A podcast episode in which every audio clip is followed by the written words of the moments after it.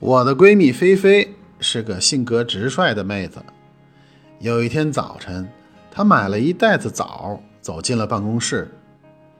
我们办公室是独立工位，有隔板的那种。她走到我的座位前，就对我说：“你去洗洗。”这时，好几位同事伸头向我俩这边张望，我都不敢说话了，便拿起袋子，赶紧去洗。谁知道一回来，他就大声地说道：“亲爱的，你怎么洗了这么久啊？我都等不及了。洗干净没有啊？过来，我先检查检查。”这时，屋子里一片哄笑。我这个汗呀！可是他跟没事儿似的说道：“你们笑啥呀？就应该洗洗啊！”他把那袋子枣高举过头，说：“各位不要误会啊，我洗的是这个。”上中学的时候，我曾经暗恋我同桌小芳。为和她套近乎，我经常偷偷把她的水杯盖拧得特别紧，这样她就会让我帮她拧开。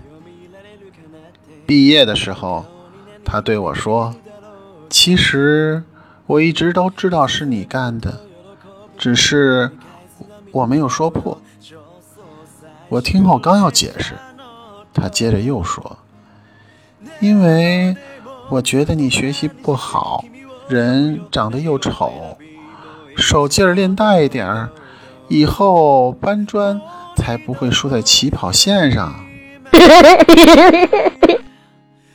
纯哥是我的同事，三十出头，是个老司机。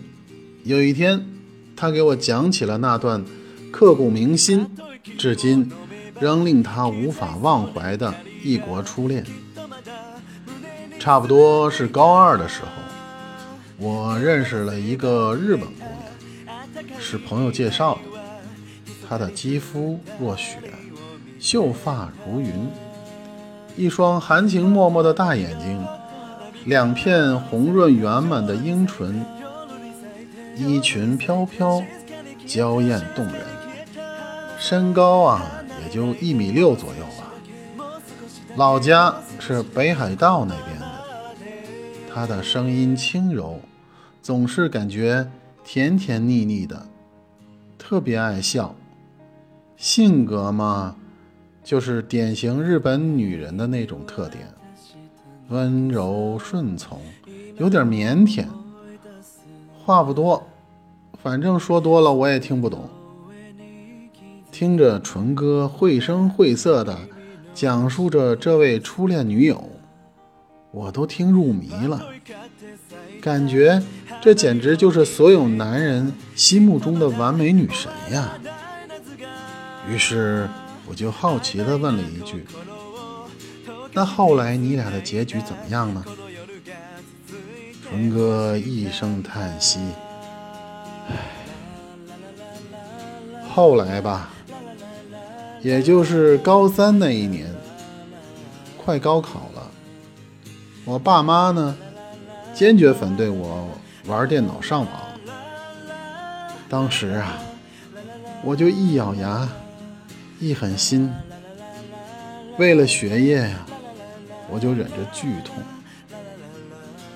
这时，纯哥欲言又止，掩面长叹，